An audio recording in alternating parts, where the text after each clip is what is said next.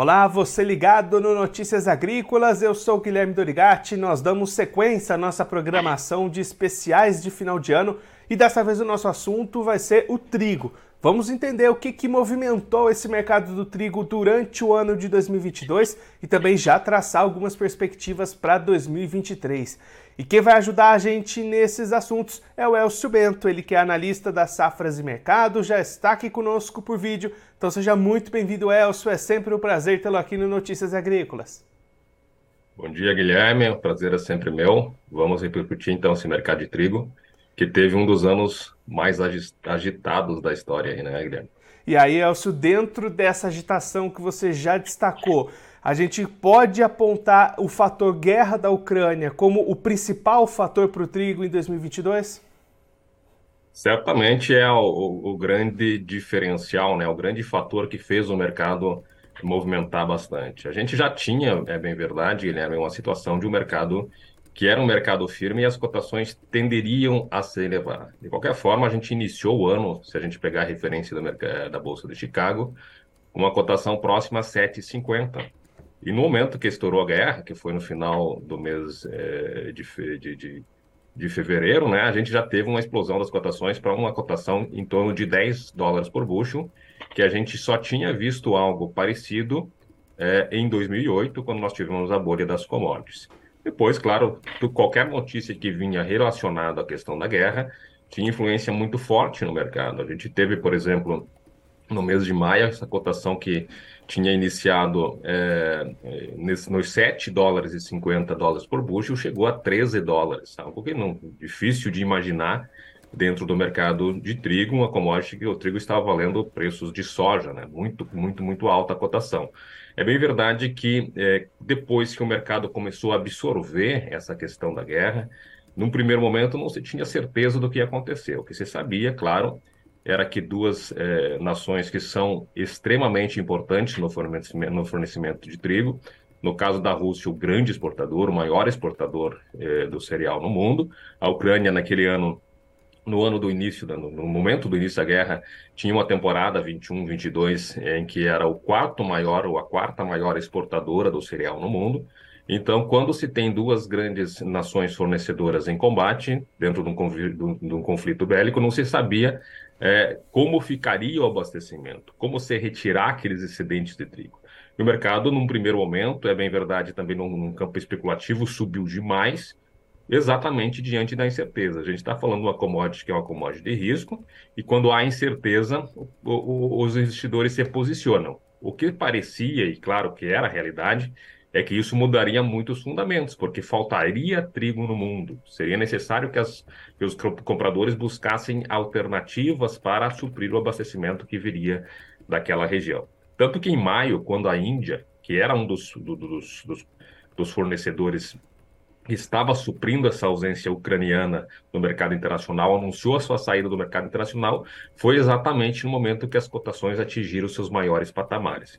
Então não tem como a gente falar deste ano de 2022 sem colocar a situação da guerra no Mar Negro, a guerra entre a Rússia e a Ucrânia, a invasão da Rússia à Ucrânia, como principal fator é, que gerou instabilidade.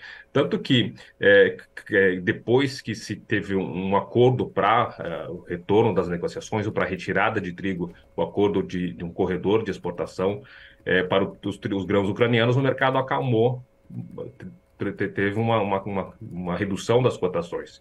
Claro que não só isso, é importante que a gente coloque é, esse fator russo como o principal ingrediente, mas depois nós tivemos, a partir de junho principalmente, quando ingressou a safra da, da temporada 2022-2023 no Hemisfério Norte, além disso, nós tivemos no campo financeiro uma situação de aversão ao risco, de elevação das cotações, melhor, elevação das taxas de juros em todas as economias, o mercado voltou a recuar bastante. E interessante que a gente chegou, chegou esse final de ano agora, de 2022, com as cotações em níveis inferiores aos de pré-guerra. Então o mercado está se ajustando, tem uma pressão muito grande de ingresso de trigo da União Europeia e também da Rússia que tem feito as cotações se achatarem. Então, só para fazer um balanço geral é, de 2022, as cotações em Chicago começaram em 7,50, atingiram 13 e nesse final de ano voltaram a patamares de 7,50. Então, um mercado muito movimentado, mas eu acho sim, Guilherme, que o fator guerra é o principal fator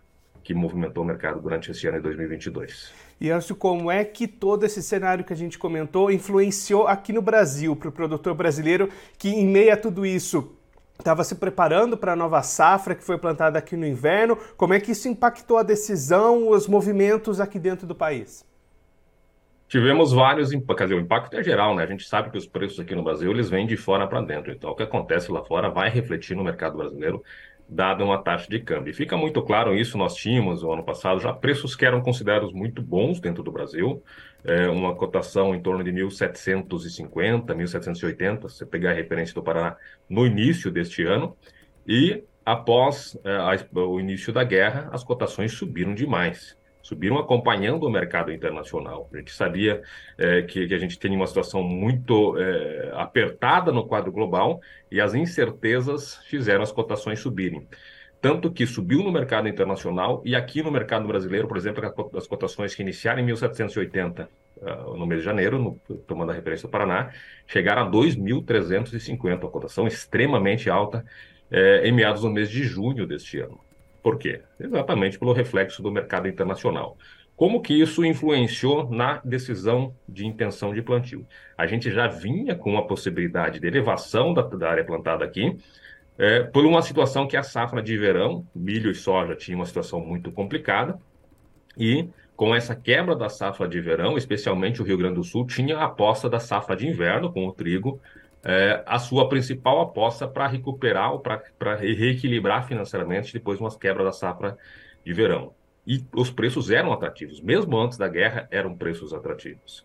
A incerteza que veio com a guerra é exatamente em relação à questão do custo de produção, né, que os, com é, a Rússia um grande fornecedor de fertilizantes, as cotações dos fertilizantes foram para cima e se tinha uma incerteza em relação exatamente ao custo de produção. Mas a gente viu que acabou não é, sendo suficiente para te frear o ímpeto do produtor de apostar no trigo. O trigo era uma aposta é, viável, os preços estavam bons, a safra de verão tinha sido complicada e o produtor apostou muito na produção de trigo. Então, a gente pode colocar o fator guerra como um fator que trouxe um incentivo a mais à produção de trigo. Já era uma situação é, favorável, tinha questões internas que elevariam a safra de trigo maior, mas no momento que o produtor viu que nós tínhamos também é, a possibilidade de cotações se elevarem após os, a guerra na Ucrânia, as cotações indo para cima, aqueles produtores que ainda não tinham plantado ou é, decidido essa, por esse plantio acabaram sendo um incentivo a mais. Lembrando que a guerra aconteceu no final de fevereiro,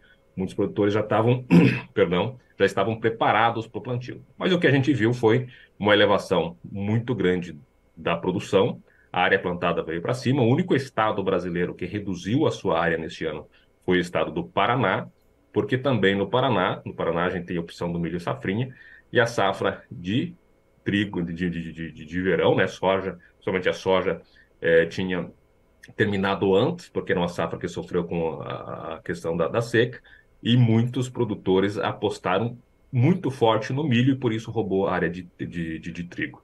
Os outros, os outros eh, estados subiram bastante a produção, os percentuais foram muito elevados. O destaque é o Rio Grande do Sul, que pode produzir quase 6 milhões de toneladas. É, se a gente voltar 3, 4 anos atrás, essa era a produção total no Brasil. O Rio Grande do Sul se consolida como o maior produtor de trigo do Brasil e essa, esse incentivo à produção ele vem muito da possibilidade que o Rio Grande do Sul está tendo de gerar excedentes sobre o seu consumo interno, seu, seu consumo local, e colocar excedentes no mercado internacional. No ano passado foram 3 milhões exportados, neste ano tem volume para colocar até 3,5 milhões de toneladas no mercado internacional. Então, um ano muito positivo é, em termos de produção. A gente vai consolidando uma safra de quase 11,5 milhões de toneladas, é, pela primeira vez, Guilherme, a gente tem o Brasil produzindo quase que a mesma quantidade de trigo da Argentina, parecia algo que é impossível de acontecer, mas neste ano, com a quebra muito forte na Argentina e com a produção cheia no Brasil, a gente pode ter isso. É bem verdade, Guilherme, que a gente tem, é, não é perfeita essa produção brasileira, porque o Paraná, o segundo maior produtor, um grande fornecedor de trigo, é, teve a sua produção muito castigada pelo excesso de chuva a partir de setembro é, durante todo o mês de outubro e até o final dessa colheita, as, as lavouras paranaenses sofreram muito. Então, a gente tem mais da metade da safra paranaense com complicações na qualidade. É uma produção ainda cheia, é um, grandes volumes ainda produzidos, mas com qualidade prejudicada. Para fechar, em termos de preços, então, a gente iniciou o ano com 1.780, alcançou 2.350 em meados de junho e vai fechando o ano, referência do Pará, no Paraná, em R$ 1.800 por tonelada. Preços semelhantes aos do início da temporada. Então, quando a gente for fazer o balanço, comparando o início e o final do ano, os preços eh, vão ser bastante semelhantes, mas é bom que a gente lembre que ao longo do ano os preços subiram demais. E o fator guerra, com certeza, foi o principal, mais uma vez, o principal ingrediente que levou essa força dos preços internos. Então, esse ano de 2022, né, a gente teve preços positivos mesmo sem o fator da guerra. A guerra, claro, levou picos tanto lá fora quanto aqui no Brasil. Agora, para 2023, o que, que a gente pode esperar no mercado do trigo? Esses preços devem continuar positivos? Novos fatores podem influenciar essas cotações? O que, que você está esperando para o próximo ano que vai começar daqui a pouquinho? É mais um ano que tende a ter bastante, bastante agitado, né? Um ano bastante emocionante para a gente que analisa mercado de trigo. É, a questão de mercado internacional, a gente vê o mercado começando ou já, já, já tendo o plantio da safra de inverno, da próxima safra de inverno, é, que vai ser colhida lá a partir do mês de maio, junho do ano que vem, já vem se consolidando. A questão da safra norte-americana já é uma safra de inverno que não é boa em termos de condições de lavouras está até pior do que as do ano passado, tudo isso vai é, começar a influenciar. A gente tem uma pressão muito forte agora, neste momento de final de ano, é, de, de, ingresso de trigo russo e também do, da União Europeia, especialmente da, da França, muito competitivo. Quando a gente vê os preços de, de, de Kansas, por exemplo, trigo hard norte-americano, é, no Golfo do México estão próximo a 400 dólares, enquanto na Rússia está 315 dólares. Então está muito forte essa pressão que vem de ingresso de trigo dessas regiões, especialmente porque a Rússia e a França produziram safras gigantes e estão colocando esses excedentes no mercado internacional de forma muito agressiva. Para o ano que vem, então, Guilherme, a gente tem essa, essa situação de vai precisar se consolidar os primeiros números da próxima safra global vão começar a aparecer e vão é, trazer, é, enfim, reflexos sobre como vai ser a próxima safra global. A gente sabe que a questão do Mar Negro, mesmo que nós tivéssemos, parece pouco provável, mas que tivéssemos uma, uma finalização da guerra, um encerramento dos conflitos, mesmo assim a, situação, próxima safra de trigo já estaria comprometida, porque a Ucrânia já encerrou o plantio da safra de inverno e os números ainda não são é, consolidados, mas você sabe que a Ucrânia vai produzir menos trigo em função de estar, enfim, com, com as suas terras invadidas. Então, é uma situação ainda de muita incerteza. Então, a gente vai ter que ficar de olho exatamente nessa consolidação da, safra, da nossa safra de trigo. É, a gente tem, é bem verdade, em 2023, até o início de junho, ainda o que vai ter, em termos fundamentais, que vai estar influenciando o mercado é essa safra de agora, é uma safra que não tem tanto trigo, uma safra que a gente vê, por exemplo, a Ucrânia com uma quebra significativa, a Argentina, isso é muito importante, que o Brasil com uma quebra de mais de 40% sobre o inicial que se estimava. Se estimava uma produção argentina de 20 milhões de toneladas, está fechando em 11,6 milhões de toneladas esse ano. Então, tem muitos fatores. Um ano mais complicado, acho que não, a gente não vai ver toda essa volatilidade que a gente teve é, neste ano 2022, porque a questão da guerra ela já está precificada no mercado. Tem um momento que, chegou, que iniciou a guerra que não se sabia, o mercado perdeu a racionalidade porque não sabia o que ia acontecer, o que nós teríamos em função eh, desse conflito. Depois o mercado precifica, o mercado se acostuma a esse novo fator, que é o fator guerra, e a gente sabe que não está decidido, mas pelo menos o mercado já sabe como lidar com a situação de conflito bélico. Vai faltar trigo nessa região? Não vai faltar trigo nessa região?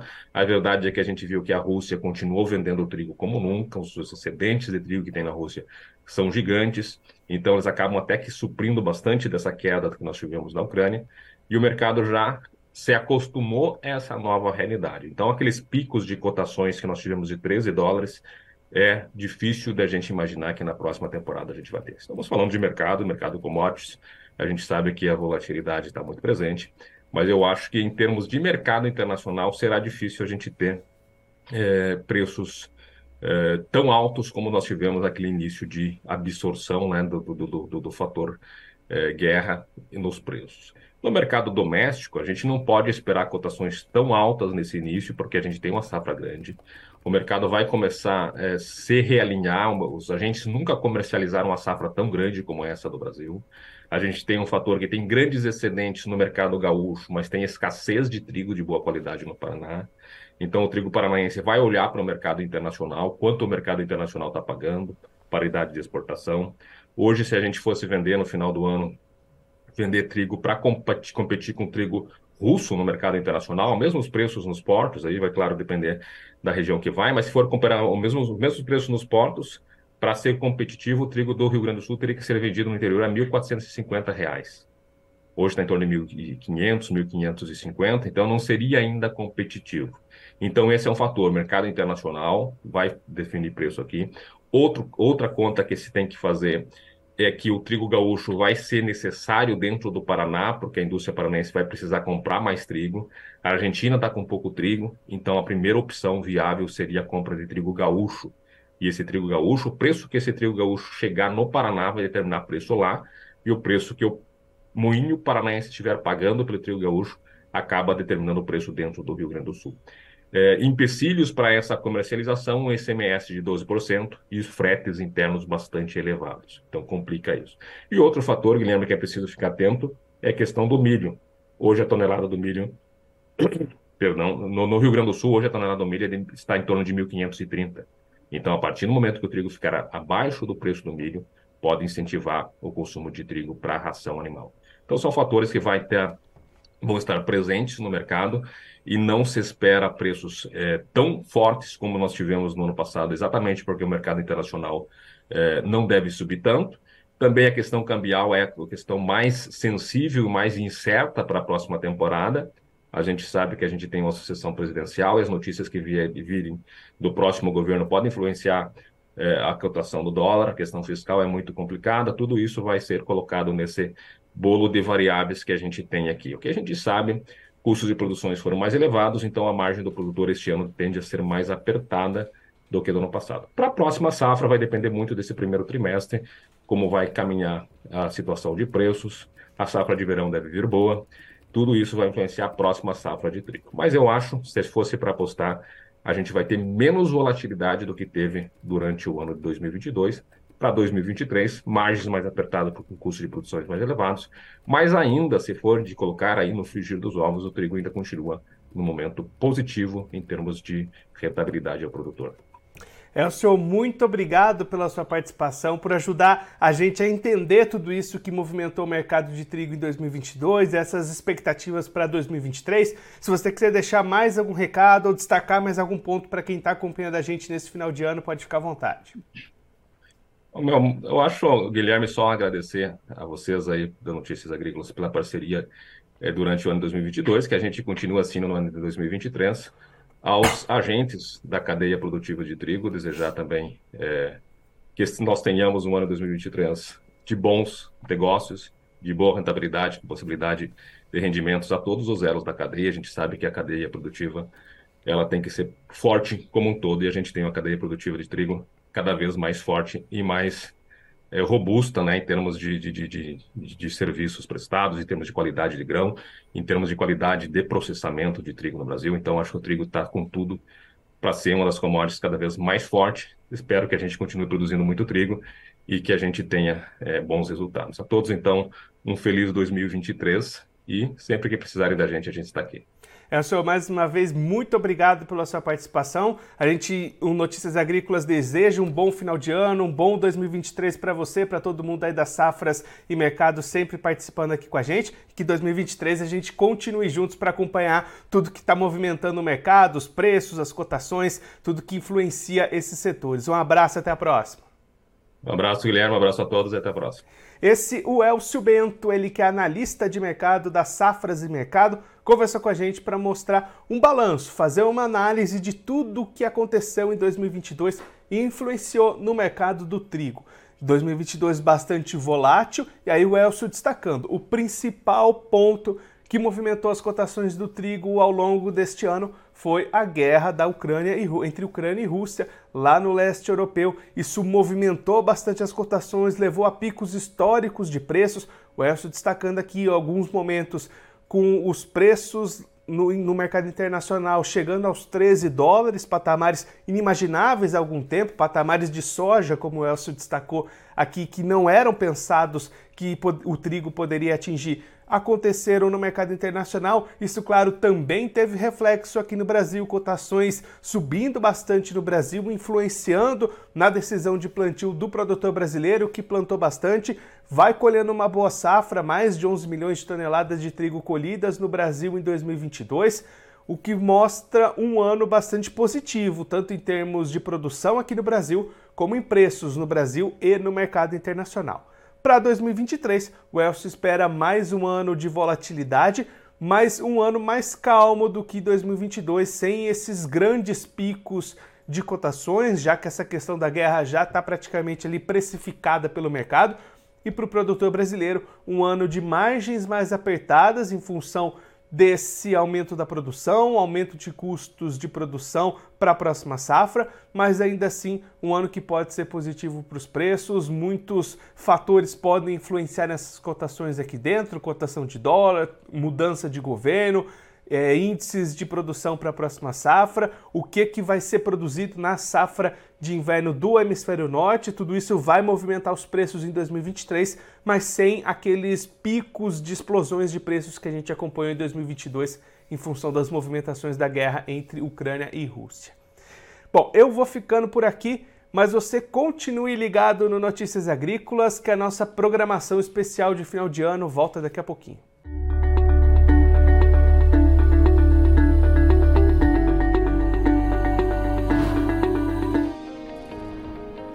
Inscreva em nossas mídias sociais no Facebook Notícias Agrícolas, no Instagram arroba Notícias Agrícolas e no nosso Twitter arroba Notiagre. E para não perder nenhum vídeo, não se esqueça de nos acompanhar no YouTube e na Twitch Notícias Agrícolas Oficial.